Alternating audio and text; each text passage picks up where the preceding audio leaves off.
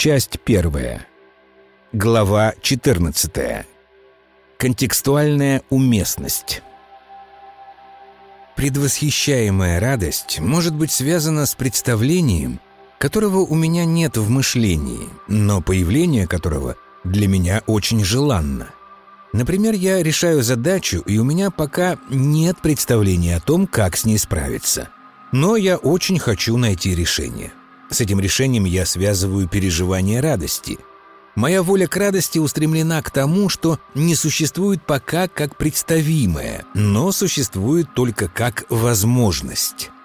Основанием для поиска решения задачи является мое представление о возможном существовании этого решения. Смысл этого представления связан с предвосхищением знания о том, что необходимое решение должно существовать. Мое представление обо мне самом, позволяющее мне знать, что решение должно быть, связано в первую очередь с пониманием моей уместности в контексте решения этой задачи – Контекстуальная уместность связана и с моим пониманием задачи, и с пониманием предмета, и с желанием собственной радости от смысловой совместности с другими в этом контексте. Если предположить, что мной вдруг овладеет страстное желание выступать на сцене оперного театра и радовать публику своими вокальными дарованиями, то, скорее всего, к этому намерению я отнесусь крайне настороженно. Точнее, я отнесусь настороженно не к самому намерению, а к здравости собственного рассудка.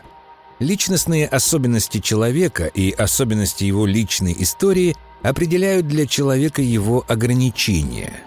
В связи с этим можно сказать, что осознание себя – это осознание своих ограничений, которые определяют для меня и возможные контексты смысловой совместности – и существование в этих контекстах целей, достижения которых имеет для меня личный смысл. Чем осознаннее личное существование, тем менее случайно человек выбирает контексты своей уместности для реализации своей воли к радости.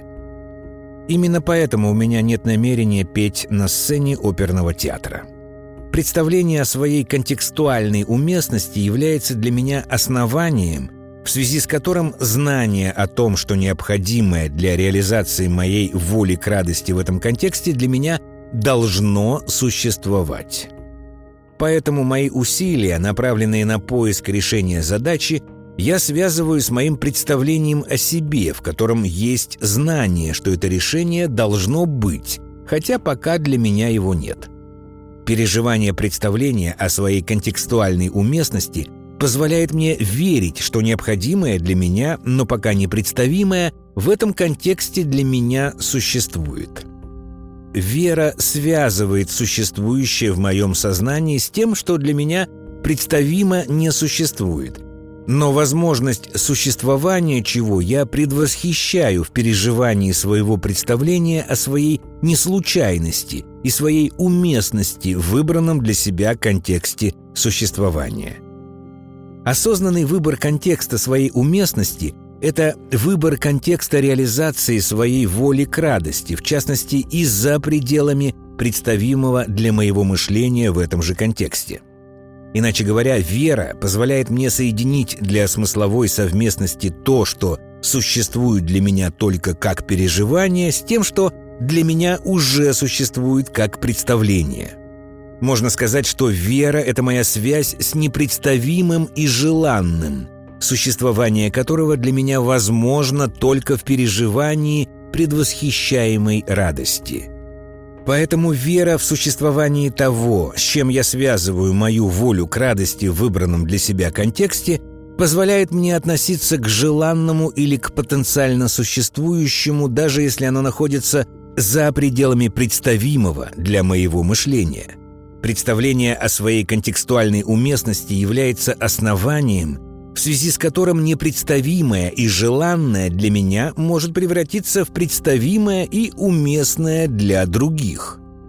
Основанием для моей веры в возможность преодоления пределов представимого является представление о собственной контекстуальной уместности – в переживании собственной контекстуальной уместности содержится и мое понимание неслучайности для себя самого этого контекста, и понимание возможности полноценного осуществления моей воли к радости в смысловой совместности с другими. Можно сказать, что контекстуальная уместность – это возможность развития в радости смысловой совместности с другими в неслучайно выбранном для себя контексте существования. При этом единственным основанием для веры является допущение, что за пределами прецедентных границ представимого в неслучайном для меня контексте есть непредставимые пока смыслы, с которыми я связываю предвосхищаемую и желанную радость. Воля к радости способна пересекать границы прецедентно доступного и представимого, если для меня существует представление о себе самом, в котором ограниченность моего понимания является безусловной и всегда существующей данностью моего существования в неслучайном контексте, выбранном мной осознанно. Отношение к себе, в котором находится безусловное понимание собственной ограниченности, можно назвать смирением. Смирение, то есть безусловное принятие факта личной смысловой ограниченности даже в контексте моей безусловной уместности является единственным условием для осуществления воли к радости за пределами представимого в мышлении. Иначе говоря, смирение позволяет осуществлять волю к радости в вере, что существующее для меня только как личное переживание может стать существующим как уместное представление и для меня самого, и для других. Воля к радости, осуществляемая в смирении, в приятии собственной ограниченности, позволяет превращать непредставимое в понятное представление.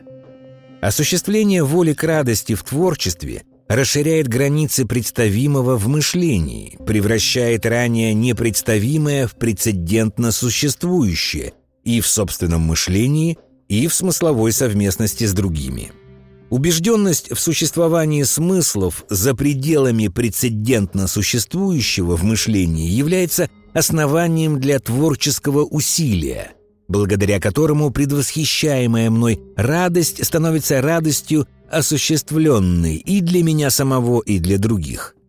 Смирение перед своей ограниченностью и вера в возможность представить пока непредставимое являются основанием, в связи с которым – воля к радости оказывается способна преодолевать прецедентные границы существующих представлений. Благодаря творчеству возникают представления о новых возможностях осуществления воли к радости и для меня самого, и для всех, кто вместе со мной разделяет смысловую совместность.